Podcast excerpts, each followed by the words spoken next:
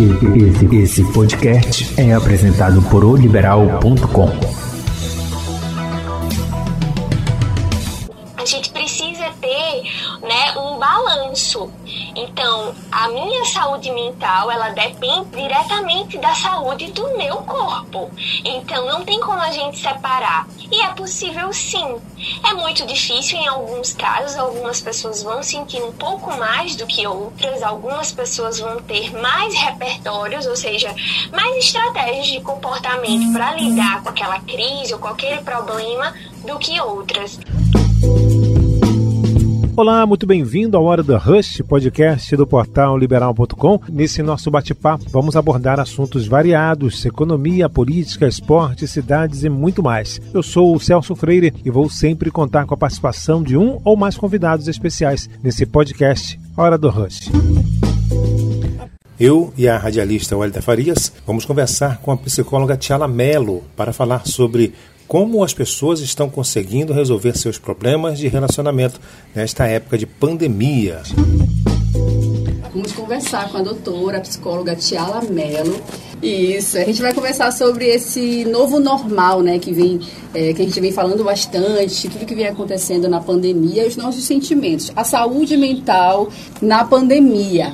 E para começar, doutora Tiala, eu quero saber de você se é possível uma boa saúde mental em meio a tudo isso que a gente vem vivendo, né? Desde o início, essas etapas, né? No começo foi assustador, agora está um pouco mais tranquilo, mas muitas dúvidas.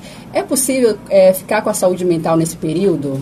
Elida Farias, para mim é uma satisfação falar aqui de Alagoas para vocês aí em Belém do Pará, né? Minhas raízes, minha família está aí também, então eu tenho um imenso carinho. Bom dia, Elcio Freire, também escuto muito você, tá? É muito bom estar aqui. Então, olha só, é, esse conceito de um novo normal, né? A gente está ouvindo muito falar né? É bom lembrar que nós ainda estamos em meio a uma pandemia. Apesar de que as situações, geograficamente falando, elas são diferentes. Por exemplo, aqui em Alagoas está totalmente diferente daí em Belém. Mas é importante considerar que todos nós no Brasil inteiro e ainda no mundo estamos em uma pandemia. E como é que fica a nossa saúde mental? Fica aquela interrogação, né? A gente não tem como entender saúde mental e separar isso do nosso corpo a gente precisa ter né, um balanço. Então, a minha saúde mental, ela depende diretamente da saúde do meu corpo. Então, não tem como a gente separar. E é possível sim. É muito difícil em alguns casos, algumas pessoas vão sentir um pouco mais do que outras, algumas pessoas vão ter mais repertórios, ou seja, mais estratégias de comportamento para lidar com aquela crise ou aquele problema do que outras. Não existe receita de bolo. Infelizmente não existe. Todos nós estamos vivendo uma situação que ninguém nunca passou. Então, é, alguns vão ter né, alguns repertórios, ou seja, vão pegar situações de problemas passados para tentar resolver e outros realmente não vão conseguir. Mas que sim, a gente tem condições sim de ter saúde mental, não só buscando estratégias dentro de casa, com os nossos amigos, mas também quem tem uma dificuldade maior, buscar ajuda profissional nesse momento. Doutora, queria fazer uma pergunta. Queria fazer uma pergunta então para a senhora a respeito do, dessa questão dos homens a e das mulheres. Tá no céu. então a gente respeita os entrevistados, né? Você, Obrigada. Doutora, você então, o que, que pode falar a respeito dessa uma coisa muito séria dessas brigas que existem entre homens e mulheres que ficaram mais em casa, né? Os homens principalmente estão mais em casa e aumentou aí, inclusive, o número de, de brigas, né? De violência contra a mulher. Por que que ocorre isso? É, a convivência realmente faz com que isso ocorra? Tem alguma justificativa? Lógico que não tem justificativa para agressão, para violência, mas tem a, a ciência explica? Olha, o que, o que gente pode considerar, na verdade, fenômenos como a violência contra a mulher, a violência de forma geral, seja contra a mulher, seja contra a criança, seja contra o idoso, né? O abuso sexual infantil também. Então, são fenômenos que, infelizmente, a gente realmente teve um aumento. E a que, que se deve esse aumento? Por que, que porque esses fenômenos eles sempre existiram, mas por que, que agora na pandemia isso realmente ficou em evidência? Exatamente porque a gente precisa entender os aspectos emocionais que estão envolvidos. Todos nós estamos envolvidos nesse processo. Então, a gente tem que levar em consideração também a vida desse trabalhador né? Vamos pensar na perspectiva do trabalhador, da pessoa que realmente precisa, assalariada, que precisa sair de casa, que não vivenciou o isolamento social, porque a gente teve né, grupos sociais que conseguiram cumprir o isolamento social, mas a gente teve grupos que não conseguiram. Então, são, são problemas que a gente precisa levar em consideração. Então, esse trabalhador, ele saiu de casa, o nível de estresse foi maior, então tudo isso está muito relacionado. Né? Esses fenômenos, eles não vão sumir, apesar de que né, a gente tentava perceber um apagamento, a gente quase não ouvia falar muito bem, sabia que existia. Mas agora, por que, que a gente ouve falar mais? Exatamente porque esses dados estão chegando nas secretarias, principalmente nas secretarias de assistência social, que foram né, órgãos que não pararam, Secretaria de Saúde, lógico, a Secretaria de Assistência Social, então isso, é, esses órgãos não pararam de funcionar. Então, esse monitoramento, ele passou a acontecer. E aí, esse trabalhador, ele passou realmente a lidar não só com essas demandas relacionadas à pandemia, mas também com problemas socioemocionais que estão dentro do seio familiar, tá?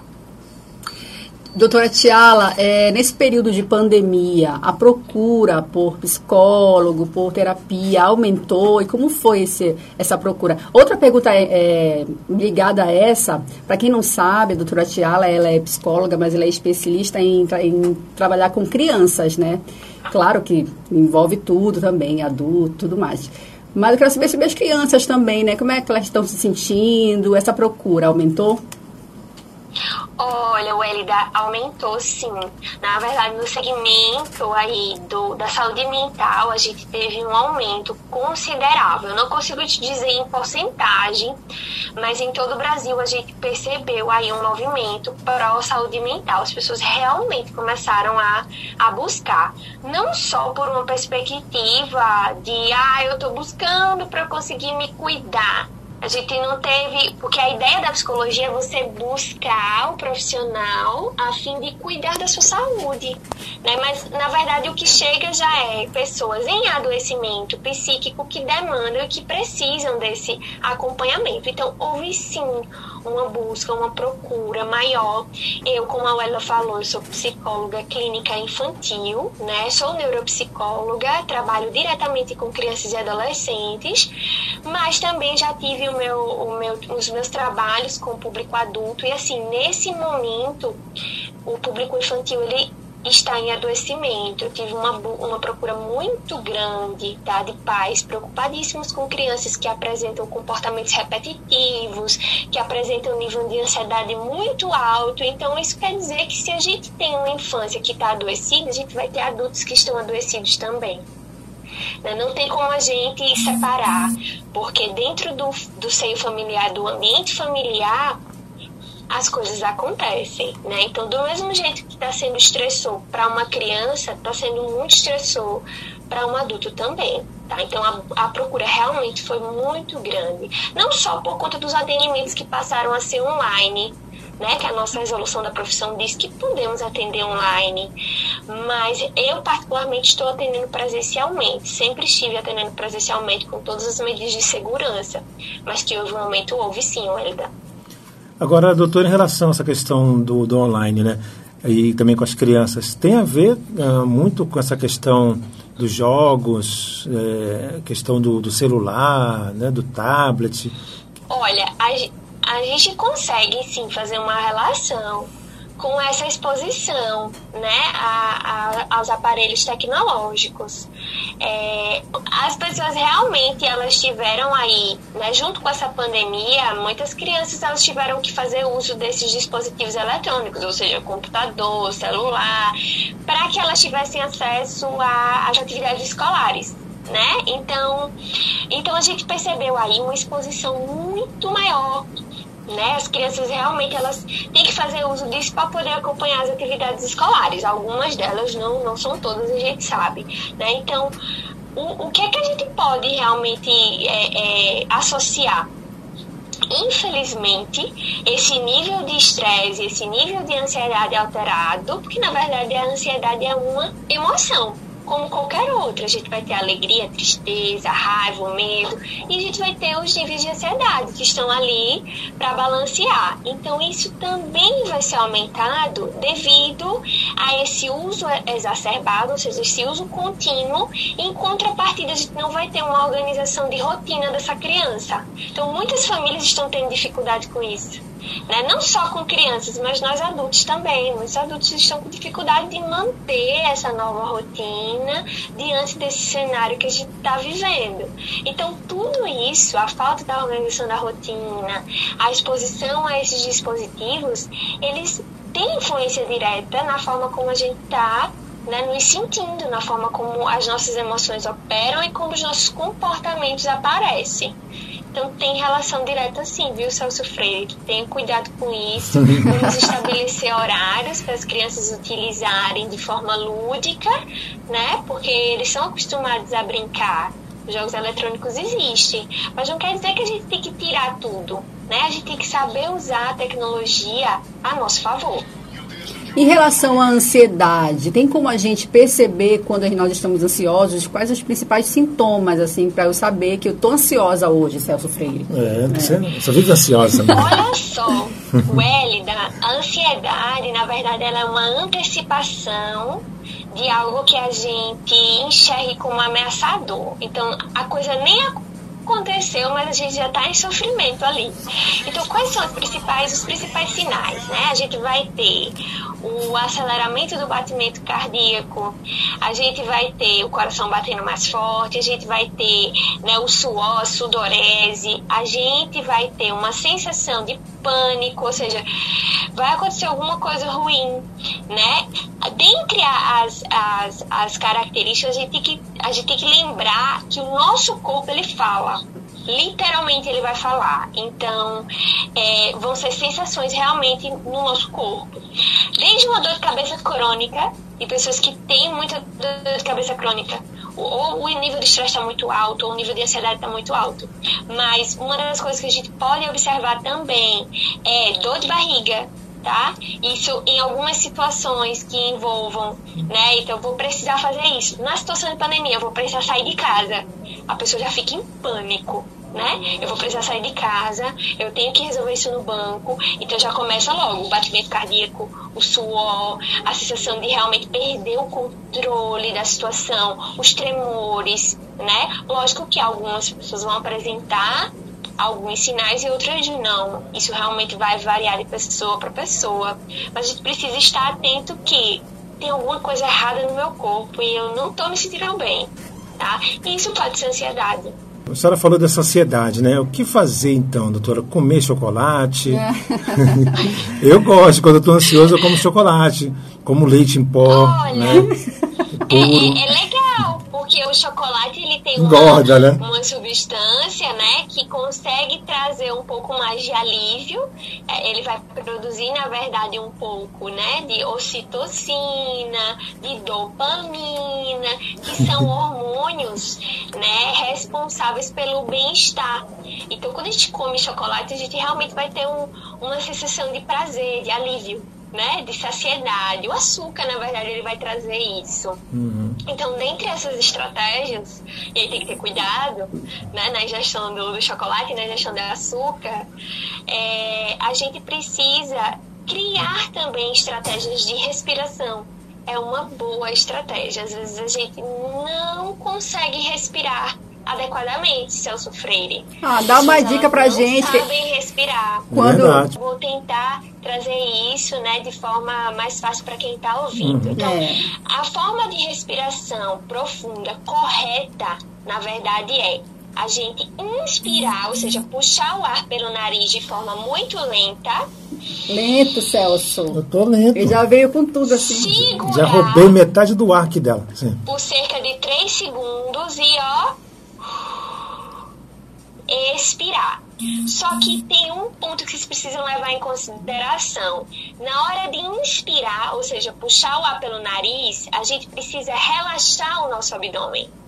E o que, que as pessoas fazem? Elas inspiram Contrai. contraindo o abdômen. Olha aí. E isso está totalmente errado. Mas não dá. Né? Então, na Dá sim, Eu não consigo fazer tem isso. que relaxar o abdômen. Mas é um exercício, Celso Freire. Não É um consigo. exercício que Dá sim ser fazer. feito. Tá, Rapidinho. eu vou fazer. Vocês não, vocês não vão conseguir ver o meu abdômen. Mas vocês vão entender, ó. O meu dá pra ver que é sarado. E na hora que vocês respiram, vocês precisam contrair esse abdômen. É um movimento contrário. É, é só e não, um não prender muito.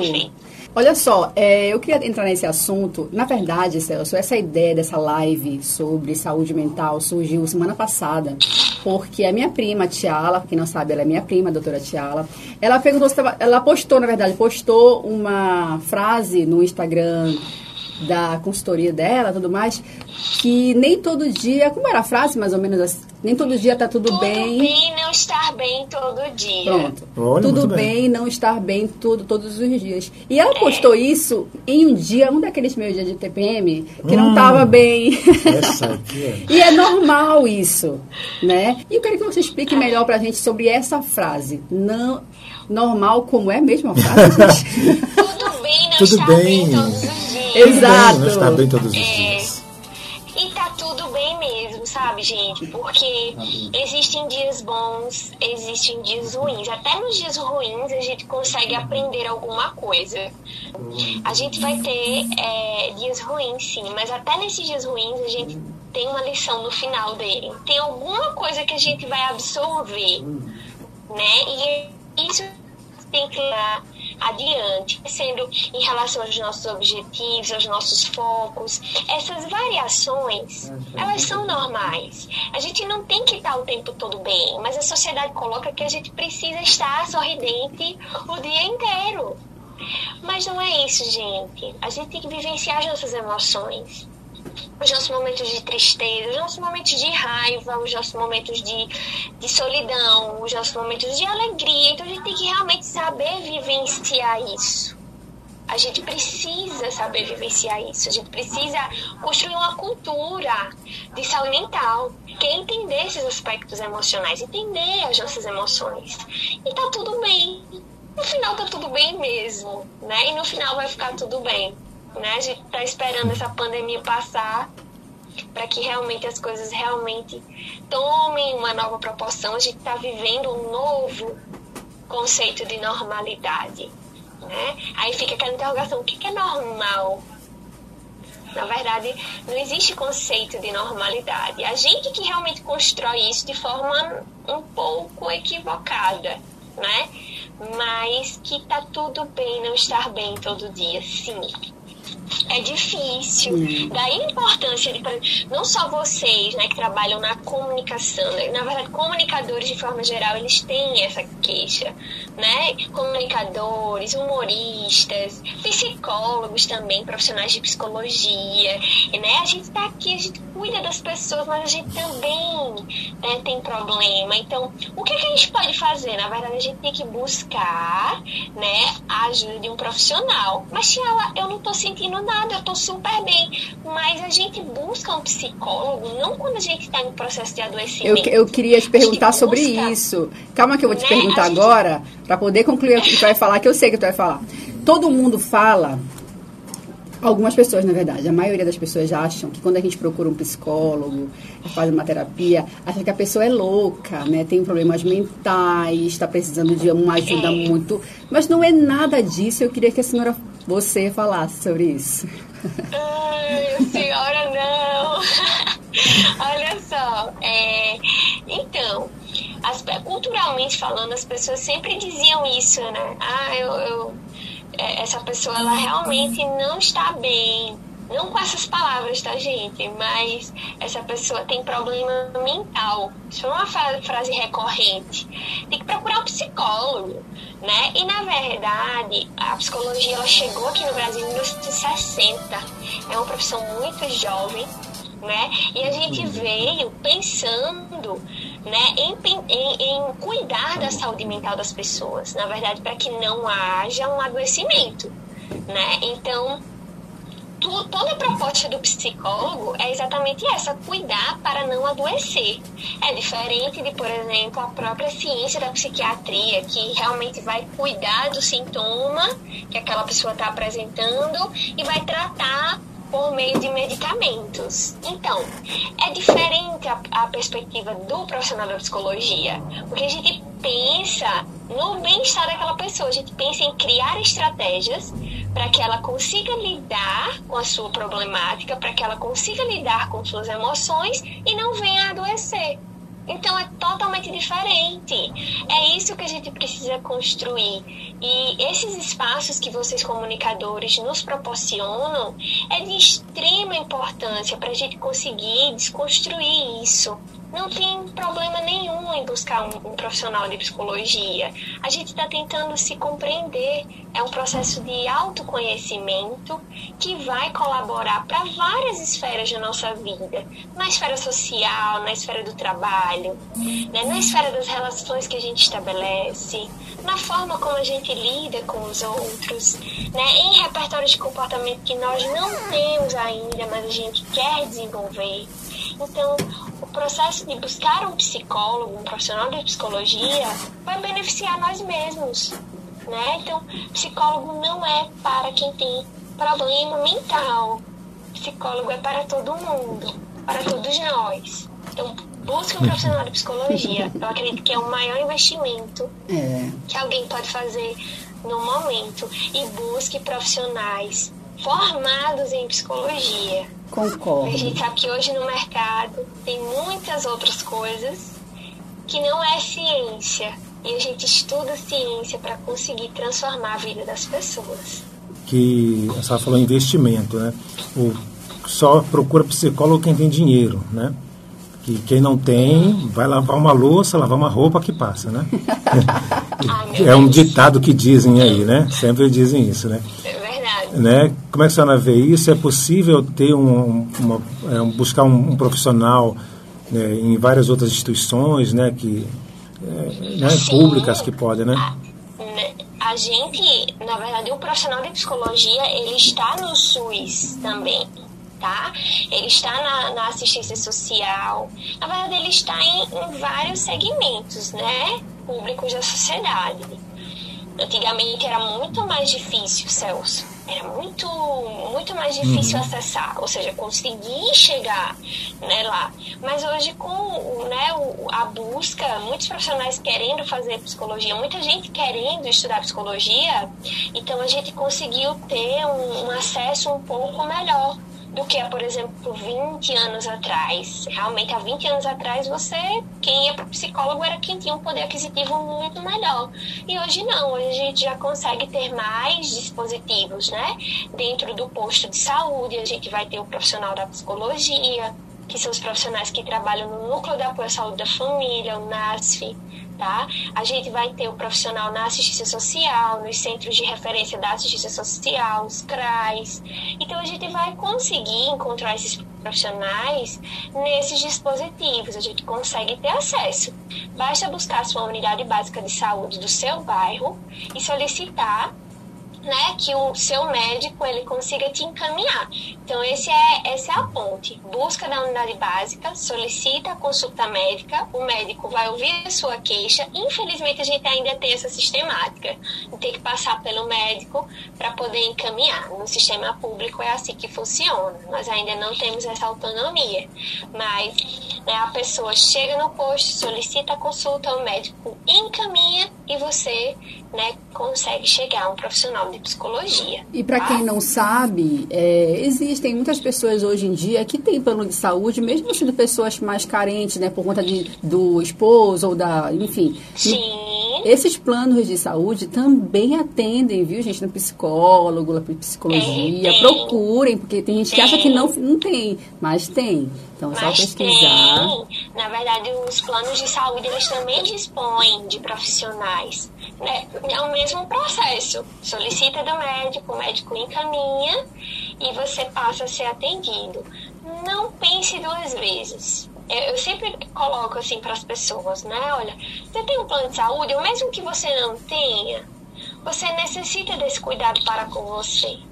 Né? Então, busque a gente tem a rede que funciona, gente. Muitas pessoas dizem assim, o SUS não funciona. Eu sou defensora do sistema SUS. Né? Entendendo exatamente que eu sou cientista, sem jaleco, mas eu sou cientista, né? E eu defendo o Sistema Único de Saúde. A gente tem sim dispositivos que funcionam. A gente tem.